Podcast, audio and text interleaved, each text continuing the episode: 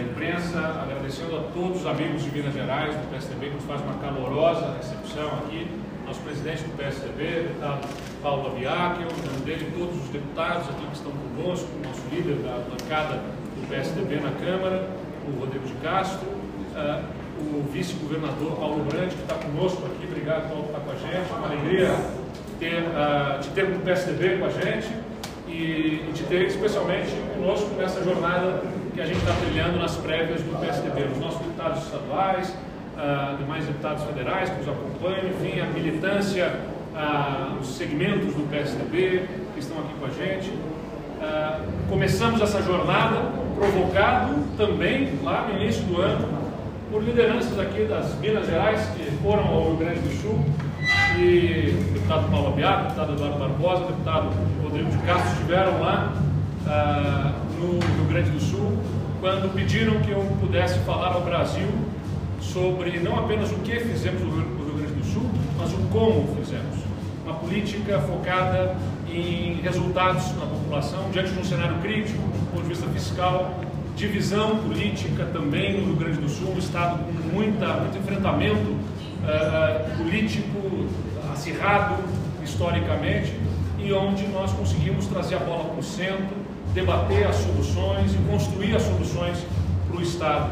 No Rio Grande do Sul, que não conseguia nem pagar salários e nem fazer investimentos e atrasava diversos pagamentos, e que hoje é uma referência em boas soluções. Aliás, com boa semelhança nas condições de Minas Gerais, aqui, vice-governador Paulo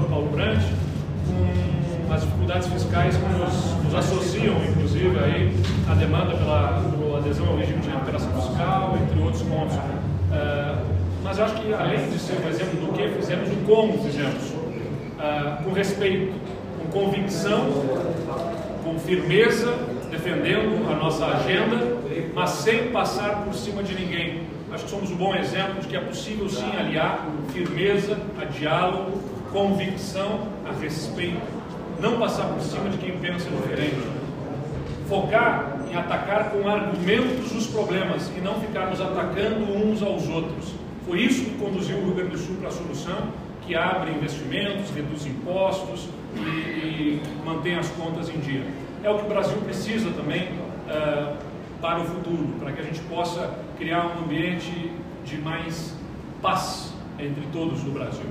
É, chega de atacar uns aos outros, chega de enfrentarmos uns aos outros, Vamos enfrentar os problemas, atacar os problemas do Brasil, que não são poucos. A inflação que tira o poder de compra, especialmente da população mais pobre, que preocupada se vai conseguir colocar carne na mesa, se vai conseguir pagar o botijão de gás para fazer a comida, uh, o desemprego uh, que deixa todos no desassossego, se vão conseguir manter o emprego na semana seguinte, se vão conseguir o emprego que estão procurando. Esses são os reais inimigos que precisam ser enfrentados.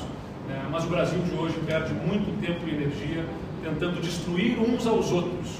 É, nós precisamos vencer, superar essa etapa. E o Brasil não precisa de um terceiro polo de radicalização, precisa de uma terceira via.